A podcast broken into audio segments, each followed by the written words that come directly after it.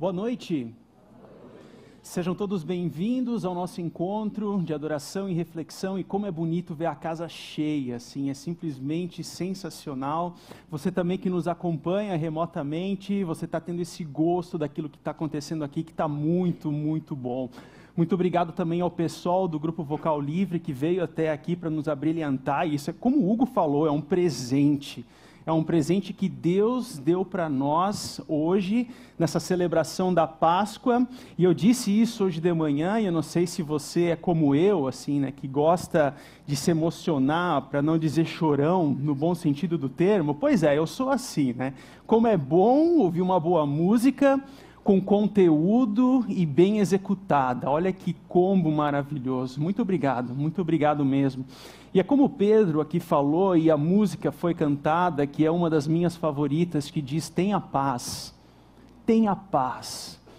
E eu estava lendo essa manhã o texto bíblico da ressurreição, e naquela manhã, aquele clima tenebroso, os discípulos com medos, trancados numa casa com medo das autoridades religiosas, com medo das autoridades políticas. As mulheres vão até o túmulo vazio e quando chegam lá, um anjo diz: Não tenha medo, não tenha medo. É interessante que as primeiras palavras no contexto da ressurreição são palavras de encorajamento no momento de dificuldade, no momento de dor, tais quais as notícias que nós vemos recebendo, especialmente essa de Blumenau, no meio da dor e da agonia, a mensagem da ressurreição, para mim e para você é: não tenha medo, não tenha medo. E hoje nós damos início a essa série, uma nova série de mensagens chamada Cruz e a Flauta, o caminho de Jesus e os atalhos humanos. Hoje a proposta é fazer algo mais introdutório, uma mensagem mais breve, dentro daquilo que nós iremos explorar ao longo do mês de abril: a cruz e a flauta, o caminho de Jesus e os atalhos humanos. E o ponto de contato dessa história, da simbologia da flauta, está relacionada com uma lenda alemã medieval do século XIII que objetiva explicar o porquê de que 130 crianças elas simplesmente desapareceram no século XIII.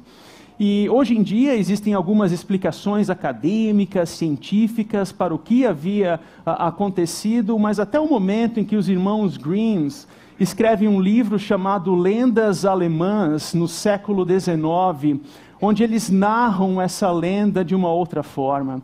Mais tarde, também um romancista inglês reescreve isso. E essa lenda conta basicamente isso. Numa cidade alemã pequena chamada Hamelin, ah, havia de repente uma praga de ratos que veio até essa cidade. Era rato saindo no pote de comida. Era rato que estava dormindo nas camas das crianças. Eram ratos que simplesmente tinham seus ninhos nos chapéus das pessoas. Era rato para tudo quanto é lado lado, até o momento em que o prefeito disse: chega, a gente precisa acabar com isso. E uma pessoa chega até a cidade, vai até o prefeito, era um homem alto, com roupas estranhas, e ele estava com uma flauta na mão, e ele disse: Eu tenho a solução para esse problema. E de repente esse homem começa a tocar a flauta, e todos os ratos da cidade vêm até ele, e ele vai conduzindo os ratos um a um até o rio da cidade, onde todos os ratos morrem afogados naquele local. Bem, a história como eu conhecia terminava aqui, porque essa é uma história infantil, assim, daquele estilo, e todos viveram felizes para sempre, né? Mas não é assim que termina a história no seu contexto, ou a história ou a lenda original.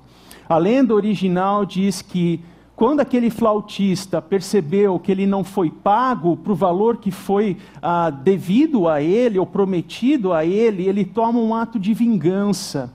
E essa vingança consiste em tocar novamente a flauta e atrair todas as crianças das cidades. E todas as crianças vão dançando atrás dele, uma a uma, e ele promete levá-las para o mundo para, do paraíso, lá onde gato e rato não brigam, onde cachorro não briga com gato, onde tem chocolate à vontade, onde tem doce à vontade, e ele vai levando uma a uma encantando com a sua flauta, até o momento em que ele coloca todas as crianças dentro de uma caverna e elas nunca mais voltam. É triste, não?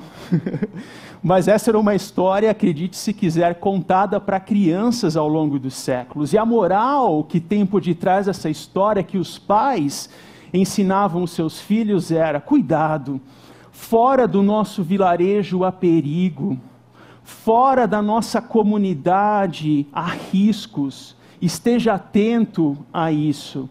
E hoje em dia, inclusive, se você gosta de turismo, a cidade de Hamelin tem, inclusive, todo um turista, um turismo ao redor dessa lenda. Você vai lá no, uh, no museu uh, e tem uma reprodução de um homem tocando flauta. Você vai até no restaurante e eles vão oferecer para você um delicioso caldo de rato, assim para você se alegrar. Ou então você vai numa padaria, eles vão ter um pretzel, né, aqueles doces assim em formato de rato rato, assim, é uma coisa maravilhosa e muito atrativa. Por sinal, o meu bisavô nasceu a uma hora dessa cidade, então se eu um dia aparecer com uma flauta aqui, vocês fiquem, vocês fiquem de olho, né? Brincadeiras. Mas aqui, esse interessante que ainda hoje existe um homem chamado Michael Boer, e ele todos os dias ele reproduz essa cena onde ele leva turista para os cantos da cidade que representam essa história.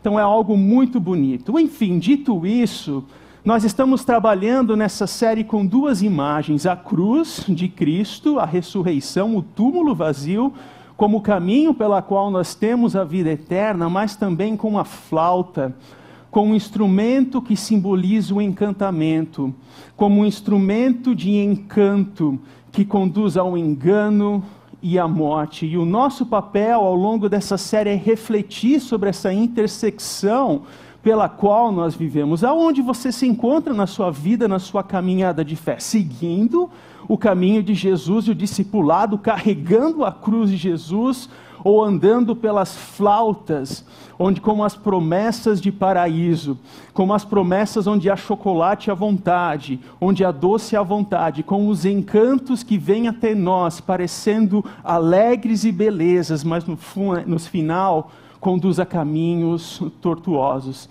E é interessante pensar dessa forma sobre quais são os encantos da vida ou da sociedade pela qual nós estamos vivenciando. E um artigo de Ross Douthat, que saiu no The Wall Street Journal, também no New York Times, em outros tabloides brasileiros, diz que a igreja cristã ela caminha para a sua morte porque dentro dela ela está vivenciando heresias ou encantos ah, da flauta que estão seduzindo pessoas cristãs, filhos e filhas de Deus, a caminhos tortuosos. Quais seriam, nas palavras deles? A primeira delas tem a ver com a teologia da prosperidade. A compreensão de que eu e você não podemos viver sem sofrimento, isso é falta de fé. Aqui, o cuidado de Deus em meio à dor uh, não existe, e nós iremos aprofundar isso ao longo do mês. A teologia da autoajuda, de que eu, no meu esforço, na minha caminhada, eu consigo, eu posso, eu tento, eu consigo, ou seja, não há uma compreensão do cuidado de Deus, de que nós somos pessoas limitadas, de que Deus é aquele que nos dá direcionamento mesmo em meio às fraquezas, e quando nós somos fracos, é que nós também somos fortes, há uma dimensão da espiritualidade cristã. Ele também aponta o nacionalismo cristão. Agora, esse é um tema que, especialmente no ano passado, nos trouxe algumas dores, nos trouxe alguns grandes debates, mesmo dentro do contexto da igreja, fora da igreja, e a equipe pastoral optou de não trabalhar sobre isso dessa vez, mas uma outra teologia que serve como encanto que desvia ou encanta cristãos e cristãs é a teologia dos desigrejados, ou seja, a compreensão de que eu e você podemos viver a vida cristã fora do vilarejo, fora da comunidade. Ou seja, eu me basto, eu me basto. Eu posso viver a minha espírito. Não existe a compreensão de suportar uns aos outros.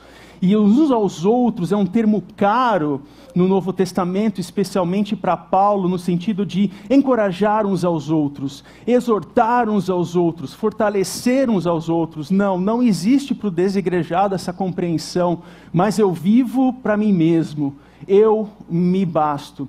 E assim, nesse sentido, nós estamos aqui apontando e nós iremos abordar ao longo do mês de abril sobre cada um desses atalhos humanos, porque a rigor, esses atalhos têm um único objetivo, se fosse para resumi-los dentro de uma única linha, de tornar o caminho de Jesus, a sua morte e ressurreição algo soft, algo aprazível, algo assim sem muito significado.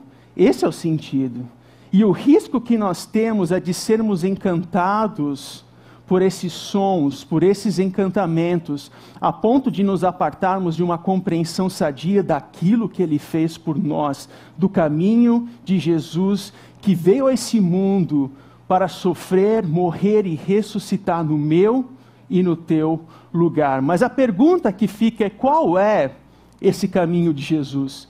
E eu creio que Paulo, na sua carta aos Filipenses, ele narra de uma maneira assim bem resumida, mas também muito profunda, sobre qual é o caminho que Jesus toma, desde a sua vinda de entrar na história, a sua morte e ressurreição, mas também a sua exaltação por meio da ressurreição. E nós iremos ver, apontar, identificar como isso se aplica na nossa vida agora nos próximos minutos. Mas ele inicia com um convite. Paulo inicia sua fala com um convite dizendo: seja sua atitude a mesma de Cristo Jesus. A atitude aqui tem a ver com discernimento, a atitude aqui tem a ver com reflexão. A emoção, ela tem o seu local, é bom se emocionar, mas a emoção é o todo da fé cristã? Não, não é o todo da fé cristã. Discernimento e reflexão tem a ver, ponderar sobre aquilo que é a vontade de Deus e o como o meu pensar e agir também na história. E para Paulo, o nosso crer, o fundamento da nossa fé está na obra de Jesus na sua morte e na sua ressurreição. E isso é a nossa base para os nossos pensamentos, para as nossas ações, para o nosso agir. Não existe dicotomia aqui, não existe um ponto neutro. Não existe uma pessoa que ela é tipo camaleão, né, que vai mudando dependendo do contexto onde ela se encontra. Os nossos pensamentos e ações revelam aquilo que nós cremos. Se os nossos pensamentos e ações revelam encantamentos, é porque os encantamentos atingiram o nosso coração, se tornando ídolos. E para Paulo, o convite que nós temos é nos agarrarmos no caminho de Jesus para que reflitam pensamentos e ações condizentes com a vontade de Deus nas nossas vidas. E aqui o pastor Eugene Peterson, entre mentes já falecido, ele nos ajuda nessa compreensão de uma forma muito prática.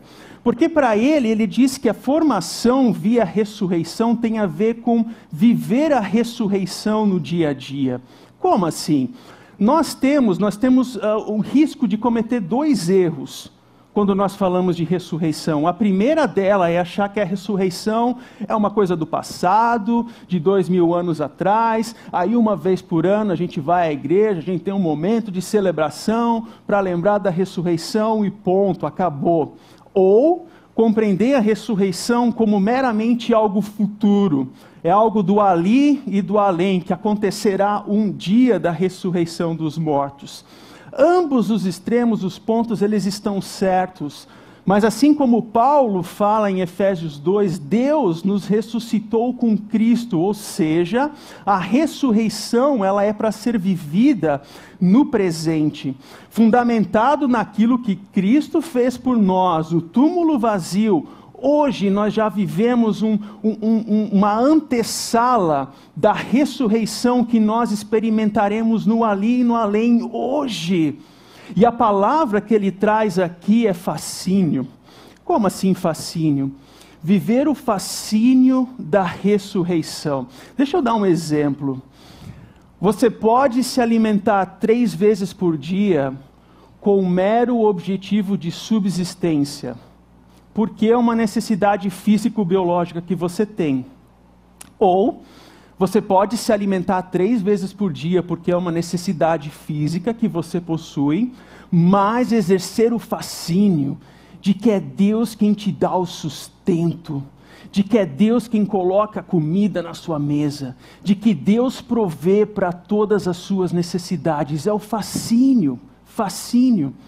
Você pode trabalhar de segunda a sexta, de segunda a sábado, como uma mera sucessão de dias sempre iguais, ou você pode compreender o fascínio de que Deus ele te deu uma vocação para exercer a tua tarefa com zelo e com amor. Eu estava lembrando essa semana daquele filme Tempos Modernos do Charles Chaplin. Você já assistiu esse filme? É dos anos 30, alguma coisa nesse, nesse, nesse período, né? E, e é interessante porque ele trabalha numa linha de produção e ele vai apertando vai apertando os parafusos, né? E ele passa o dia todo apertando o parafuso. Aí quando termina o expediente, ele continua apertando o parafuso, porque aquilo está impregnado dele. Você pode, e esse filme, por sinal, parece que é uma, entre aspas, profecia daquilo que nós viveríamos nesses tempos modernos. De enxergar o trabalho como algo, uma sucessão de dias sempre iguais, ao invés de compreender que no meio de 7, 8 bilhões de pessoas, Deus olhou para você, para cada um de nós, e nos deu dons e habilidades que nos distinguem, mas ao mesmo tempo nos complementam. Nossa, como esse Deus é bom!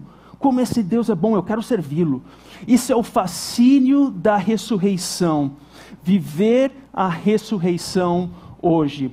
Dito isso, Paulo ele fala de três atos três atos nesse texto que tem a ver com o caminho de Jesus e que é, por consequência, o caminho que eu e você devemos seguir. Ele começa um tenho a mesma atitude de Cristo Jesus que, embora sendo Deus, não considerou que o ser igual a Deus era algo a que devia pegar-se, mas esvaziou-se a si mesmo, vindo a ser servo, tornando-se semelhante aos homens.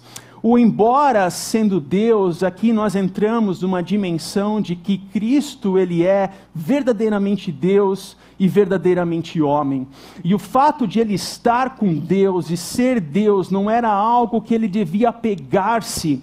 E o termo aqui considerado é, apegar-se tem a ver com um, um termo semelhante ou sinônimo, tem a ver com roubo.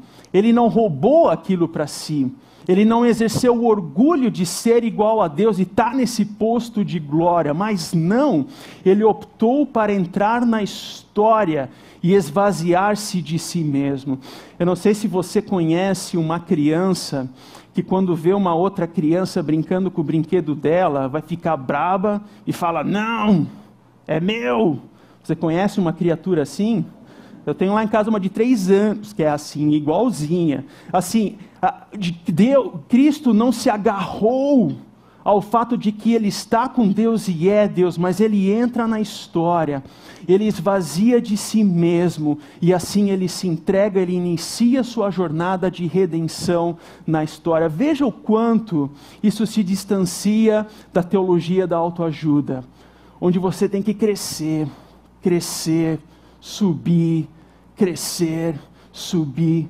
Cristo faz um movimento contrário, ele entra na história, ele se torna pequeno, ele se torna um de nós para morrer e ressuscitar por mim, por você e por amor a nós.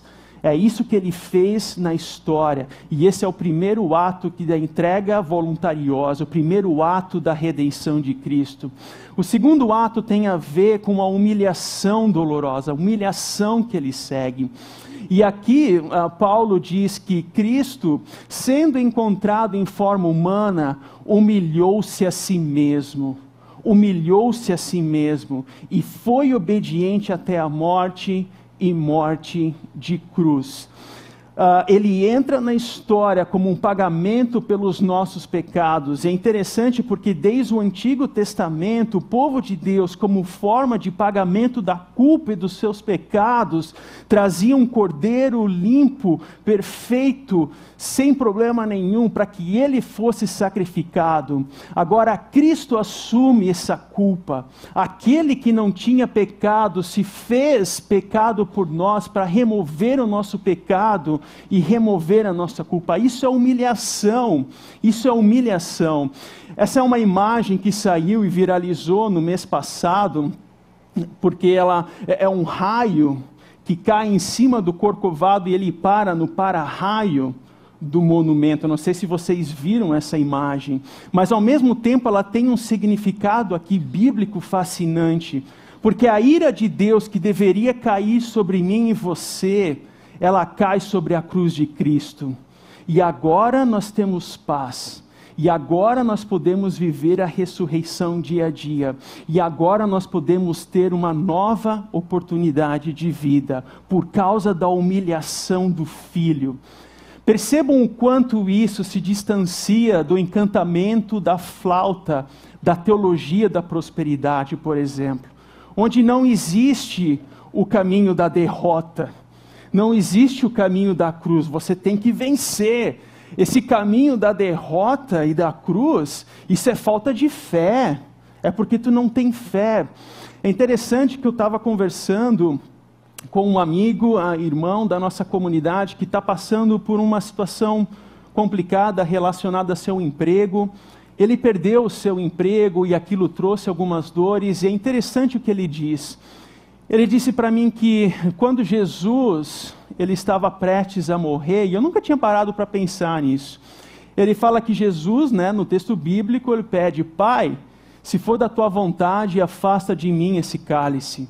E ali era como se Deus estivesse dizendo: sim, eu vou afastar esse cálice, mas antes, antes você vai ter que beber esse cálice. Você vai terá que beber. É o caminho da humilhação, é o caminho da dor, é o caminho da crucificação. Existem situações da vida em que não existem atalhos, mas que nós precisamos enfrentá-los. Sabe aquela mágoa emocional? Não existe atalho para isso você terá que enfrentar, você terá que mexer na ferida de situações para viver a ressurreição. Sabe aquele diagnóstico que te atormenta? Não existe atalho para isso. Nós precisamos passar pelo movimento de ir no médico, exames, ah, dietas, etc, etc. Sabe aquela situação complicada no seu ambiente de trabalho? Não existe atalho para isso. Nós precisamos enfrentar porque esse é o caminho de Jesus e a ressurreição ela é experimentada quando nós compreendemos que dores e situações da vida, elas são momentos e oportunidades para experimentar o amor de Deus em diferentes situações. Não existe, não existe esse negócio de vida plena sem dor. O que existe são momentos bons, momentos de conquistas profissionais, familiares. O que existe são momentos de dores, o que existe são momentos de dores intensas, o que existe são momentos de dores prolongadas. E a arte da vida é encontrar o cuidado de Deus em cada uma dessas fases. E se você vive um momento bom da sua vida hoje, que você pode dizer assim: nossa, as coisas estão muito legais, eu sou muito grato a Deus por isso. Lembre-se que os dias maus virão. Aproveite esse momento para crescer e amadurecer porque quando o dia mal chegar, você tem essa musculatura emocional, espiritual para enfrentar os dias maus. Porque o caminho de Jesus não é o caminho do atalho, mas é o caminho da cruz e da ressurreição. E o terceiro ponto tem a ver com a exaltação divina, a exaltação de Cristo. É Deus quem exalta o Filho. Assim, não é eu que me exalto. Assim, há pessoas que querem se exaltar né? Não, não, é Deus quem nos exalta. Por isso, Deus o exaltou à mais alta posição e lhe deu o nome que está acima de todo nome. É o nome que está acima de todo nome. E o nome de Cristo ele tem poder. O nome de Cristo tem poder para nos trazer perdão. O nome de Cristo tem poder para chegar diante daquilo que acontece na tua vida, no íntimo do teu ser, ali na tua agonia, na tua alegria. O nome de Jesus, ele tem poder para restaurar as nossas vidas. E assim continua a partir da ressurreição. A ressurreição nos transforma de dentro para fora, para que, isso indica propósito, o nome de Jesus se dobre todo joelho no céu, na terra, debaixo da terra, e toda língua confesse que Jesus Cristo é o Senhor, para a glória de Deus. E aqui nós temos uma dimensão comunitária. Veja o quanto isso se distancia da ideia dos desigrejados. Se você é alguém que afirma que pode viver a tua espiritualidade ausente ou independente de outros, você terá muita dificuldade com essa passagem aqui. Essa é uma passagem que vai te trazer calafrios, porque a imagem que nós temos aqui é de todos nós, eu e você, joelhados, dobrados diante de Jesus, confessando quem é o Cristo, quem é o Senhor. Não, assim, não vai ter uma sala especial para mim. Não, todos nós, eu e você, estaremos diante do Pai para confessar que Ele, Jesus, é o Cristo e Senhor. E assim, encerrando, conduzindo para o final, eu também convido o pessoal do grupo a vir à frente. Há uma parte da história, voltando ao flautista de Hamelin, que é muito interessante, porque diz assim: o flautista, ele afirma, eu sou capaz de encantar todas as criaturas que vivem debaixo do sol. Se você conhece essa expressão debaixo do sol de algum lugar, livro de Eclesiastes. Eu sou capaz de encantar as criaturas que vivem debaixo do sol. Cuidado, cuidado com os encantamentos. Cuidado com a vida fora do vilarejo. Cuidado com a vida independente. Cuidado com a vida do eu me basto. Mas lembre-se que a resposta da cruz, do túmulo vazio, é aquilo que Jesus disse: Eu vim para que tenham vida e a tenham plenamente e a tenham em abundância, é viver a ressurreição hoje, com a graça e o amor de Deus. Viva! Viva a ressurreição no teu dia a dia. Viva a ressurreição na sua família. Viva a, a, sua, a ressurreição nos laços familiares, na sua organização. Traga vida em ambientes onde as pessoas são conhecidas por números. Para o governo, tu é um CPF. Tu não tem um nome, tu é um CPF. Traga a vida da ressurreição nos locais onde não dá vida. E faça com que Cristo não seja uma crença do intelecto mas que fato e de fato você viva a ressurreição na história, até o dia em que os nossos olhos irão se fechar e nós contemplaremos o Cristo ressurreto na glória. Mas até lá, perseverança, perseverança, perseverança. E se lembre, não tenha medo, não tenha medo. E que Deus nos abençoe.